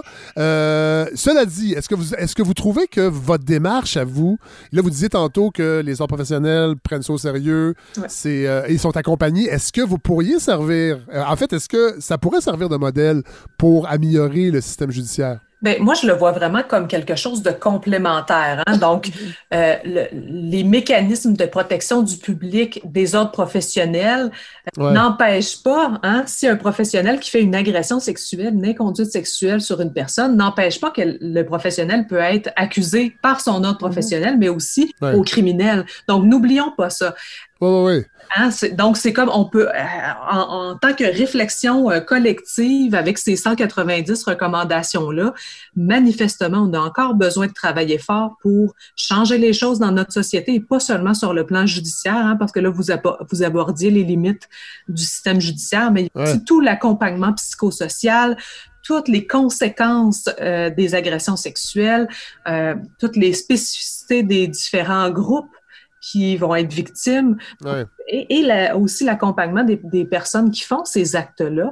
Donc, il y a énormément de choses à faire et je suis contente qu'on puisse en parler de plus en plus, même si ça fait des semaines un peu difficiles où on a beaucoup, de, nouvelles puis que c'est difficile à entendre. Ben moi, je, vois beaucoup d'espoir si euh, ensemble on continue à, ne pas lâcher, à parler de ça et à faire des, modifications, on va finir par franchement améliorer les choses pour les victimes. Euh, Parce qu'effectivement, au niveau, au niveau clinique, faut pas faut pas oublier que c'est pas toutes les victimes qui ont besoin de passer par le système euh, judiciaire de porter plainte pour aller mieux. Euh, il y en a que c'est une voie, d'autres ça va être justement euh, ça va il faut offrir plusieurs possibilités mm-hmm. parce que l'important c'est de briser le silence, d'être accompagné, d'être cru, d'être aidé. Mais est-ce que c'est toujours la, meilleure réponse? Est-ce que c'est toujours de porter plainte aux, criminels? Ça, c'est une autre affaire. Mais il faut accompagner, je pense que, comme disait Joannie, les services pour euh, les personnes qui ont été victimes, qui ont vécu euh, différentes formes de violence sexuelle. Ils doivent avoir plusieurs options, puis ils doivent avoir plusieurs options de services aussi pour être accompagnés, puis euh, guérir à travers ça. Je pense que c'est ça le plus important. Là, la dernière question, je vais la poser à, à la sexologue en vous et non pas à la clinicienne ou à la chercheure ou même à la présidente. Euh, on parle évidemment bon, de plaintes, on parle de, de, recours, mais en amont de ça, il y a l'éducation, en fait, euh, la sensibilisation. Est-ce que, est que le Québec est bien outillé pour des. Dans, dans, dans, dans ses cours de, de, de sexualité euh, à l'école? Je, connais déjà la réponse, mais je veux vous l'entendre dire. éducation à la sexualité, c'est ça? Oui, Donc, voilà. On est, ben, écoutez, c'est sûr qu'il y en a plus euh, qu'à une certaine époque. Hein, c'est un peu plus obligatoire, les contenus euh, d'éducation à la sexualité. pour nous, à l'ordre, puis là, vous, je sais que vous nous avez dit de répondre en tant que sexologue, mais moi, à la fois en tant que sexologue et en Allez-y, allez-y. pour moi, ça, ça, ça passe définitivement par l'éducation à la sexualité en milieu scolaire et ce, à tous les niveaux et de façon constante à travers les années. Pourquoi? Parce qu'on va aborder tout ce qui a non seulement à, trait au consentement, mais aussi à tout ce qui est stéréotype de genre, qui est un petit peu trop, euh, on va dire, euh, encarcané dans des vieux préjugés.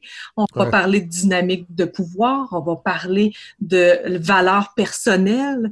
Donc, vous voyez qu'on peut vraiment rendre nos, nos, adultes de demain beaucoup plus forts et beaucoup plus euh, réfléchis en ce qui concerne des relations sexuelle et amoureuse égalitaire et saine. Donc, pour moi, c'est sûr et certain que ça passe par l'éducation, euh, avoir une meilleure, euh, on va dire, une meilleure santé sexuelle de demain. Oui, oui. Euh, et, et, cette formation-là, idéalement, donnée par des sexologues? Ben, en fait, ce que nous, on voit euh, en ce moment, c'est que les sexologues sont en soutien à tout le personnel scolaire. Et idéalement, hein, les sexologues pourraient être en soutien aussi aux parents qui ont des questionnements euh, et bien entendu, là, qui pourraient intervenir auprès des enfants ou des adolescents euh, ou, des moins jeunes lorsque c'est nécessaire. Et je dirais... Oui, excusez. allez-y, Manon. Manon Bergeron, allez-y. En fait, j'allais dire, et dans une perspective aussi globale, on parle de l'éducation sexuelle des, des, étudiants, des, jeunes, euh, jeunes et moins jeunes, mais euh, je dirais aussi que dans tous les milieux, il faut investir les groupes, tous les groupes qui sont présents. Donc, euh, les professionnels, exactement comme l'ordre le fait, donc c'est le public, mais c'est le professionnel. Lorsqu'on est aussi en milieu d'enseignement supérieur, les, les politiques sont globales, c'est-à-dire c'est autant les étudiants les cadres, les, euh, les professeurs, les, les, autres membres du personnel. Donc, cette vision globale-là où euh, on va vraiment éduquer, euh, modifier des normes aussi, hein, parce qu'il y a des, mm-hmm. des, normes, il y a encore des stéréotypes, il y a encore des fausses croyances qui circulent. Donc, c'est à travers cette vision globale-là qu'on va pouvoir vraiment marcher vers l'instauration d'une culture de respect, en fait, et de consentement. Bien, Joanie Eppel, vous êtes la présidente de l'Ordre professionnel des sexologues du Québec. Je vais vous donner le dernier mot avant de terminer. si vous avez un message qu'on voudrait, euh, qu'on devrait retenir euh, mhm. par rapport à tout ce qu'on vient de parler? Ben, c'est sûr et certain que je dirais aux gens de consulter le site Internet. Il a été fait pour vous, il a été fait pour les professionnels. Donc, je les invite à consulter. C'est inconduite au pluriel opsq.org. Puis, euh, ah, mais on va, mettre, on va mettre toutes les références sur la page Facebook euh, de la balado. C'est certain, certain, euh, Joanie. Super. Merci beaucoup pour cette discussion. Ben, ça fait plaisir. Donc, Joanie Eppel, sexologue, président de l'Ordre professionnel des sexologues du Québec. Manon Bergeron, professeur au département de sexologie. Et Isabelle Prou, sexologue clinicienne, chargée d'enseignement à l'Université Laval au certificat en dépendance et au certificat en santé sexuelle. Eh, merci beaucoup. J'espère que les gens vont. vont ben, je, je pense que je sais que les gens vont aller sur le site, mais j'espère que ça va. Ça va, on, va ça- on, va on va poursuivre cette réflexion collective qu'on doit avoir par rapport à nos comportements, entre autres, en tant que professionnels et, euh, et, et quand on reçoit ces, euh, ces services-là et ces, euh, ces, ces personnes-là. Alors, merci beaucoup d'avoir pris le temps de bien nous, euh, nous exposer tout ça. Ça fait plaisir. Merci. C'était un Au plaisir. revoir. Au revoir.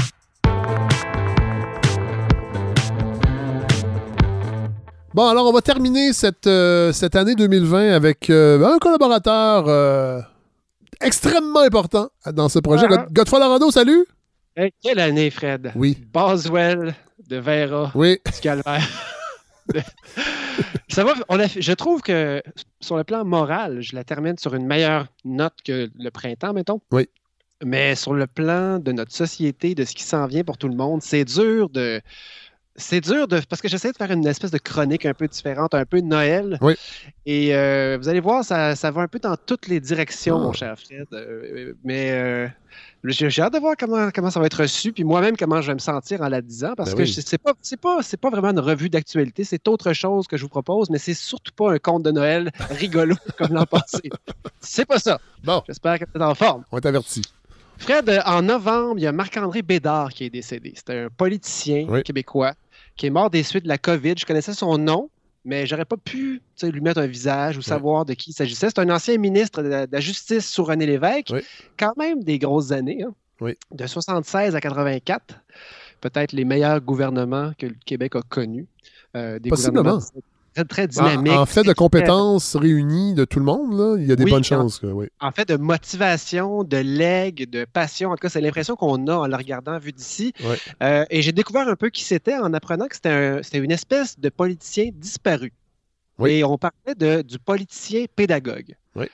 Et ce concept-là du politicien pédagogue, ça m'a vraiment fait réfléchir alors qu'on s'enfonce en ce moment là, au Québec et ailleurs dans le monde dans une mauvaise période à l'approche des fêtes sur Oui. le plan, bien sûr, de la COVID. Oui. Et tout ça me faisait réfléchir à plein de choses. Comment est-ce que tu peux, comme politicien, influencer une population face à un enjeu de société? Ça pourrait être le réchauffement climatique, ça pourrait être des, des choix économiques, sociaux ou tout simplement la COVID. Mais comment tu fais pour obtenir l'adhésion D'une population à quelque chose d'aussi étrange que ne pas fêter Noël en famille ou des choses comme ça? Oui. Euh, ensuite, je pensais aussi à l'approche de Noël. J'avais une petite pensée pour une de celles, il y en a plein qui ont construit le Québec dans lequel on vit aujourd'hui. Ma grand-mère, Fred Colombe d'Orion, qui a eu 98 ans, qui en a fait des Noëls. Elle a eu 98 ans euh, euh, le 8 décembre. Ah Et oui? elle Elle est encore, elle est encore- elle est encore vivante, là. est toujours là, elle est Ouais. toujours vivante. Elle est plus loin que jamais. Par contre, elle est en CHSLD. Son état de santé s'est compliqué un peu. J'ai Ouais. parlé, parlé au téléphone il y a quelques semaines. Je me suis senti euh, bien, bien heureux de lui parler. Il y a bien du monde qui s'inquiète pour elle, mais Colombe, c'est une ancienne béret blanc, j'en avais parlé un peu. Donc, Ah c'est oui. une représentante, euh, pas fanatique, mais tu sais, très mobilisée de la droite catholique des Oui. années 40. Oui. Puis là, je me suis posé la question, je reviens un peu à notre pandémie. Qui, Comment est-ce euh, que la- Godefroy, qui, je crois, a débuté en Abitibi. Effectivement, Ben effectivement. En fait, c'est un mouvement qui a commencé. le- les bérets blancs, ça? Oui. Là, il y avait un autre nom, je pense que c'est les, les apôtres de Saint-Michel ou un truc du genre. Et euh, ils étaient associés aussi euh, aux créditistes, à un Oui. parti politique. Et donc, c'était des. L'idée principale des créditistes qui était d'imprimer de l'argent Quand il n'y en a plus. et de faire des speeches bizarres euh, à la Réal Caouette. C'est les, les pèlerins de Saint-Michel. Et d'ailleurs, si vous faites Réal Caouette, qui était, j'essaie de vous trouver une citation parce que c'est le genre de gars qui a dit euh, euh, on va vous- on- on- L'Union nationale vous a amené au bord du gouffre et nous, on va, f- on va vous faire faire un pas en avant. Ouais, c'est le genre de truc qu'il disait. Si vous cherchez Réal Caouette, ça- la phrase que Google poursuit, c'est perd son dentier. ça, ça vous met tout de suite dans l'ambiance. Il y a Camille donc, Sanson aussi qui était euh, Oui. créditiste. Oui. Ouais. Et d'ailleurs, si vous faites Camille Sanson, ça écrit aussi perd son dentier. Alors, les, les créditistes n'avaient pas beaucoup de crédit dans la bouche, visiblement. Non, non, ils étaient prêts à imprimer des bons de prospérité. C'était en fait, ils voulaient imprimer de l'argent pour se relever de la crise euh, des années 30. Mais donc, Mais c'est un peu ce que Just- Justin Trudeau fait présentement, selon bien des gens. chez Fred, j'ai lu, j'ai lu quelque part qu'il était vu comme un créditiste euh, par, certaines personnes. C'est même pas des blagues. Et si vous écrivez Justin Trudeau, vous risquez de voir. Par. Alors, Colombe, Fred, ancienne béret blanc, Colombe d'Orion. Oui. Euh, comment aurait réagi la population du Québec si la pandémie est arrivée dans les années 30, 40? Mmh. Comment est-ce qu'on aurait réagi collectivement, Fred, si les règles sanitaires avaient été dictées par Monsieur le curé? Faites pas des réunions dansantes cette année, sinon, hein? Ils n'auraient pas détesté ça, eux autres, le concept de distanciation, les curés, je pense. Mais c'est pas des blagues. Comment est-ce que la province aurait réagi si ça avait été la culpabilité qui nous avait.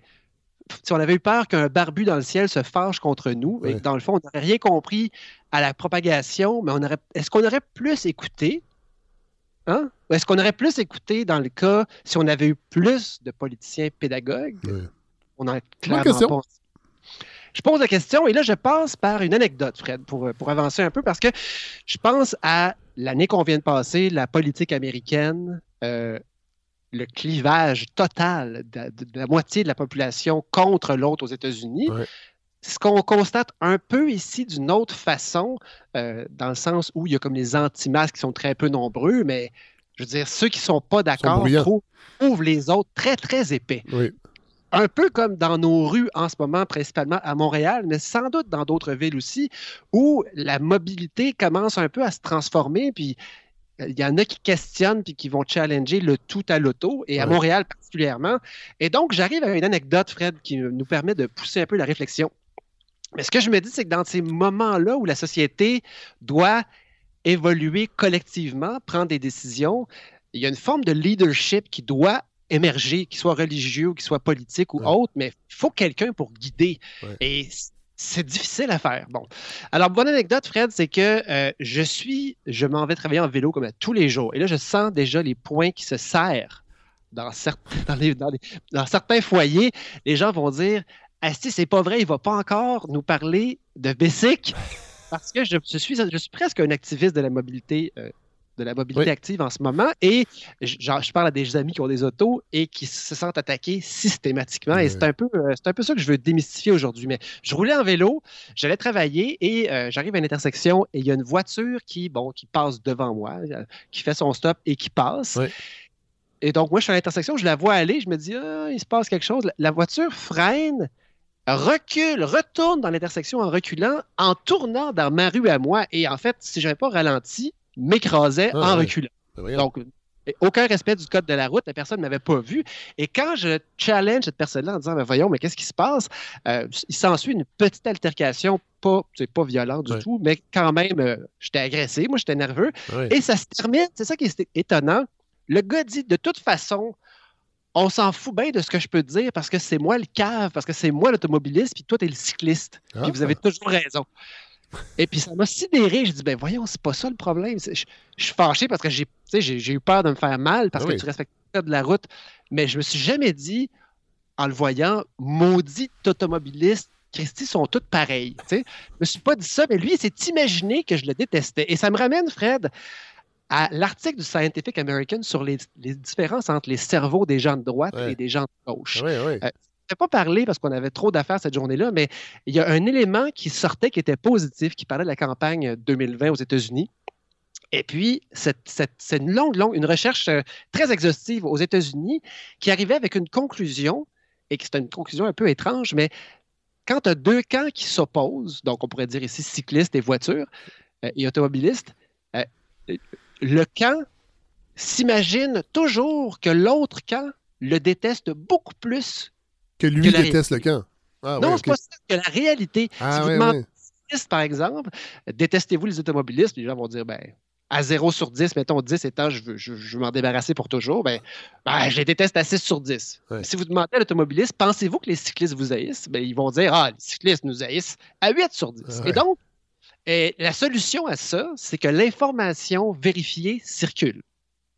Et c'est ça le remède. Dans le fond, les gens ont l'impression de s'en- s'entre-haïr ou d'être haïs beaucoup plus. Non, mais comment on fait pour. euh, Comment on fait? Ben, c'est- Fred, on revient peut-être à nos politiciens pédagogues où ça prend des gens qui sont là pour faire circuler une information vérifiée, des faits, des statistiques sur est-ce que c'est vrai qu'il n'y a plus de place de stationnement, il y en a combien de moins, est-ce que les vélos ralentissent vraiment le trafic, est-ce que les cyclistes sont des pauvres qui n'ont pas d'auto ou c'est des gens qui ont des autos et qui s'en servent pas, puis qui font le choix, que ça fait une auto de moins? Bref, où est-ce que je m'en vais avec tout ça, Fred? C'est vraiment, je, je, pense au débat, au grand débat de société où tu as des pôles opposés qui s'affrontent. Et comment est-ce qu'on fait pour influencer une collectivité sur des enjeux? Et là, je reviens à la protection de nos personnes âgées et des travailleurs de la santé. Collectivement, on n'a pas réussi, en tout cas, à mobiliser suffisamment de monde. Il y a trop de gens qui ne respectent pas les conseils, ou en tout cas, on n'a pas réussi Ouais, à se... Il y, en a, il y en a au sein même du personnel médical qui ne respecte même pas les ça avant d'entrer en nombre. Monsieur Tardy, la CAQ, oui, il s'est fait prendre. euh, des- il y a des images de lui dans un bar, pas de masque. Un caquis? Oui, Ah un ben, caquis, Fred. Est-ce que c'est possible? Ben, voyons donc. Donc, une grosse erreur de sa part. Et aujourd'hui même, on tapait euh, le 1000 hospitalisations au Québec. Donc, ça va pas du tout bien. Je mets tout ça ensemble, Fred. Et là, je me vois, moi, en train de préparer mes chroniques. Puis en train de rentrer dans des sujets, les vulgariser, les expliquer, en essayant pas de trouver qui a raison, qui a tort. Mais puis là, je me dis, est-ce que ça pourrait, Fred, être ma contribution, mon, mon humble contribution sur Terre, de contribuer en expliquant des choses, que ce soit chez nous à mes enfants, que ce soit au CPE ou à plus grande échelle ici, ou peut-être un jour à plus grande échelle ailleurs, faire circuler l'information et faire baisser. Est-ce que ça se pourrait, Fred, que je puisse être une personne qui aiderait les gens à mieux s'entendre puis à mieux se comprendre? Ça me Et ça semble. me- euh, écoutez, euh, je dis pas que c'est pas possible, mais ça me semble tout un défi à porter. Ça veut pas dire que, ben, effectivement, ça, ça dépend de l'ampleur du défi Oui. euh, qu'on se donne. Moi, si je dis simplement à chaque personne, à chaque endroit où je réussis à le faire, c'est un plus. Ah oui, c'est vrai. Et ça me fait réfléchir, tout ça, Fred. Et c'est peut-être le meilleur temps des fêtes de l'histoire pour réfléchir, parce qu'on ne manquera pas de temps Non. cette année. Hein? Euh, Il n'y a pas Non. de souper. euh, la dinde va être mangée, ça va finir de bonne heure. Ce ne sera pas une dinde, ça va être une caille. On va être en famille réduite. Une, pe- une pintade. Ce Noël 2020, Fred, je peux pas penser à ça sans penser encore à Colombe, ma grand-mère. Les Noëls chez les Dorion, assez consensuels quand même. Bon, Il n'y a pas beaucoup d'opposition euh, politique dans ces en tout cas pas dans ces fêtes que j'ai vues. Ouais. Chez les Dorion, c'est Colombe en plein milieu, euh, avec son poêle à bois. Colombe qui s'est chauffé au bois jusqu'à l'âge de 82 ans. Quand même impressionnant. Je pense à elle parce que c'est le temps des fêtes, parce que j'ai des super souvenirs de cette famille-là. La seule fois, Fred, où j'ai frôlé le béret blantisme, c'est avec Colombe. Je suis allé à ma seule messe à vie, un Noël Ah dans oui. les années 80, et j'ai pas compris qu'est-ce qui se passait, pourquoi les gens étaient là. Ma culture religieuse était à zéro, et c'est presque toujours le cas. Mais je pense à elle surtout, Fred, parce que j'ai entendu ce matin, j'ai parlé à ma maman, Oui. et Colombe a attrapé la COVID, Fred. Oh! 18 ans, Et là là. comme une centaine d'autres personnes âgées de son milieu, mais Fred, surtout comme tellement, tellement d'autres Québécois qui sont en danger. Ouais. Et là, oui, évidemment, peur pour elle, mais je, je sympathise avec tous ces, tous les, les enfants. Moi, c'est pas ma mère, c'est ma grand-mère. Ouais. Mais je pense à ma mère, à ses sœurs, à son frère. Imaginez l'inquiétude de ces gens-là à partir de maintenant. C'était déjà le cas, mais là, maintenant, tu te dis, qu'est-ce qui va arriver? On peut pas l'appeler, on peut pas lui parler. Hey, Godefroy, c'est drôle. Je pense que vous êtes la personne euh, la plus près de moi qui a quelqu'un qui a eu la COVID. Ben, c'est un peu plus près que, que j'aurais voulu, Fred. Ouais. Mais c'est, et voilà, ça y est, ça nous rejoint. Ouais. C'est ça mon point. Ouais. C'est que je suis tellement désolé pour Colombe, je suis désolé pour tous ces gens-là qui travaillent autour d'elle. Il n'y a pas juste elle, il y a tout. Imagine-toi le, le Ben oui. CHSLD qui sait ce qui est arrivé au printemps, là, qui se dit ça y est, c'est en train de nous arriver. On a Ouais. 50, 60, 70. Colombe et sa gang d'infirmières et de préposés, je les vois un peu comme des, des passes à des. Un équipage sur un bateau euh, isolé dans Ouais. une tempête sans fin. Puis nous, on ne peut pas les rejoindre, on ne peut pas les aider. Ma grand-mère, mais aussi des milliers d'autres Québécois qui en sont rendus à s'attacher au mât du bateau, Ouais. juste pour ne pas passer par-dessus bord, accepter une certaine impuissance, puis espérer de passer à travers. je- Mais il n'y a rien que tu peux faire. Tu fais tomber, tu es épuisé. Puis nous, on est au bord de l'eau. Il fait relativement soleil. hein. Dire, chez nous, je suis bien. Il n'y a pas de stress. euh, Il n'y a pas de tempête ici. Mais on sait que le bateau est là-bas quelque part. Puis on veut juste éviter par nos comportements que ces bateaux-là se remplissent de plus en plus de monde. Et euh, ouf, je me dis, qu- qu'est-ce qu'on peut faire pour contribuer à ce que la population adhère, Fred, à ces fameuses, ces fameuses consignes? On se dit, est-ce que les gens adhèrent ou pas? Puis là, je fais des petits sondages autour de moi, puis je me rends compte, ben non, Christy, il y a du monde, il y a encore des gens qui. Et Fred, est-ce que j'ai envie d'être le moralisateur? Non. Mais non, Non, c'est ça. Faire ça, ça donne rien. D'autant plus que si on se met à moraliser, qu'est-ce qui se passe? C'est que les gens pensent qu'on les haït. Oui. Mon cycliste, comme le cycliste tantôt, et on se met à s'imaginer mais là, vous dites qu'autour de vous, il y a des gens qui ne respectent pas les consignes. C'est ça que vous êtes en train de dire. ben, j'ai des, des connaissances, des gens qui me disent Écoute, je, je leur demande, savez-vous, tu sais? Ben, puis ils me disent Ben oui, j'étais allé à un enterrement, puis euh, il y avait une 90 personnes, puis il y avait Ah, trois quarts des gens. Je dis Ben voyons. Ah, ça, c'est étonnant. Euh, Non, mais Fred, les histoires se répètent. Il faut juste, juste poser quelques questions. Puis oui, effectivement, des gens qui, font, qui vont à des parties dans des garages. Euh, bon, je suis sidéré, mais je n'ai pas envie de faire la morale. Je me demande simplement, Fred, qu'est-ce qu'on peut faire? Oui. Et puis moi, je suis un communicateur. Euh, évidemment, je ne porte pas ça sur mes épaules, mais à chaque fois que j'explique, je me dis, ça fait partie des éléments qui, euh, si je fais bien mon travail, peuvent contribuer non pas à tenter de convaincre puis de pousser les gens à faire des choses qu'ils n'ont pas le goût de faire, mais juste ouvrir une discussion parce que si on discute sur des bases factuelles, la discussion va être plus intéressante que si on commence toujours par moi, je pense que. Ouais. Mais là, Fred, avec ce constat, cette colombe en déroute, je ne peux pas vous laisser là-dessus pour Noël, n'est-ce pas? Non, effectivement. Un peu ce serait pas correct. Et là, j'ai envie de, de mettre, à, mettre à, à profit déjà cette- cette- ce petit mandat que je me donne, que je- cette, mission sur Terre, de contribuer au mieux-être et puis un peu au, euh, à la bonne entente. Je m'entends parler que c'est naïf, mais pourquoi pas? Ah oui, Fred, un peu, une propre un peu de naïveté dans le temps des fêtes, c'est toujours bon. De- ah, dans le monde des affaires et des gestionnaires. Il y a- on dit qu'il faut être agile, il faut se réinventer, mais aussi il y a qu'est-ce que tu peux faire tout de suite? Oui. Eh bien, j'ai une proposition justement pour cyclistes, automobilistes, piétons, tous ceux qui utilisent la route, Oui. peu importe où vous êtes, pour commencer l'année prochaine avec un peu de positivité. Moi, je m'en- je m'ennuie, Fred, du signe peace avec les doigts. Ah oui. Genre, hey, peace, man, tu sais, pas de problème. Genre, il n'y en a pas de problème. J'aimerais ça quand je conduis, que si moi je suis automobiliste, que les piétons, les cyclistes puissent savoir que si jamais il arrive une situation que, je fais mal mon angle mort, ça ne veut pas dire que je les haïs. J'aimerais ça avoir un signe qui dit je suis pas en tabarnak parce que je conduis une auto ou je suis pas en sacrafesse parce que je suis en vélo. Et voici ma proposition, Fred. Je propose un tout nouveau symbole. Ressortez vos ciseaux et votre feutrine de 2012 et coupez-vous Attendez, Un la, feut- la feutrine de 2012, je dirais la feutrine de 1984, quand j'étais au Calme, primaire. la grève des étudiants. C'était des carrés en Ah feutrine. oui, c'est vrai, les- c'est vrai, c'est vrai. Peut-être, c'était peut-être la, oui, la feutrine, c'est vrai. La feutrine est toujours là, Fred. Ça, ça, passe pas de mode. hein. D'ailleurs, les bérets blancs, si je ne me trompe pas, étaient En feutrine. en, feu- en- On y revient. Mais coupez-vous, Fred, un carré blanc. hein. Peu importe le tissu que vous prenez. Attachez-vous ça dans le sac à dos. Attachez-vous ça sur l'épaule gauche, sur l'épaule droite, que les gens puissent vous voir. Et ce que ça voudra dire, c'est un- une espèce d'idée un peu sarcastique, mais qu'on comprend dans le fond. Ça voudra dire, Fred, je suis beaucoup moins en crise contre toi que tu le penses. Et c'est même pas une joke, Fred. Je vais me coller un carré blanc sur mon casque Oh. et quand, lundi, quand je vais retourner faire du vélo, euh, ce sera ça. Et pour un, un certain temps, les gens ne le remarqueront pas. Et qui sait si un jour, Fred, ce message-là fera des petits. De toute façon, même si je suis le seul, cette simple idée que je me promène en vélo en me disant s'il y a une voiture qui est stationnée dans une des nouvelles pistes cyclables à Montréal et qui. Ça ne veut pas dire fuck you, les cyclistes, je vous haïs. Ça peut vouloir dire je sais pas où aller. Ouais. Ça fait une heure que je roule en ville, je suis découragé, ben raide. Je veux simplement ajouter ma brique à l'édifice de la zénitude routière, Fred. Et donc, sur ce, ça rejoint un peu votre proverbiale euh, bienveillance, vous Oui. trouvez pas? Oui.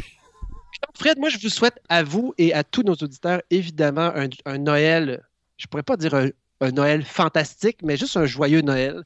Prenez soin de vous, des gens qui vous entourent, et pensez-y un peu à mon drapeau blanc, hein, Oui. le drapeau blanc de la route. Installez- Installez-en un quelque part, ne serait-ce que dans votre cœur, tout simplement. Ah, Et c'est puis, beau. je pense. Savez-vous à quel autre symbole de la paix je pourrais avoir en tête? Non. La colombe. Ah. Joyeux Noël, tout le monde. Joyeux Noël, colombe. Wow. Bravo. God. Bye, Fred. Merci. Bon, alors merci à tous ceux qui ont participé à cet épisode euh, de la balado. Merci particulièrement, et là je dois le dire parce que c'est des gens qui travaillent dans l'ombre et qui sont essentiels à ce projet, Larry Dufresne qui euh, co-réa- co-réalise et monte, fait le montage de, ce, de cette balado, et euh, Andréane Obansawin qui me donne un coup de main sur, euh, ben, en fait qui s'occupe des médias sociaux, mais qui m'offre aussi ses réflexions, ses lumières sur, sur des idées, sur des projets. Alors vraiment... une aide très précieuse.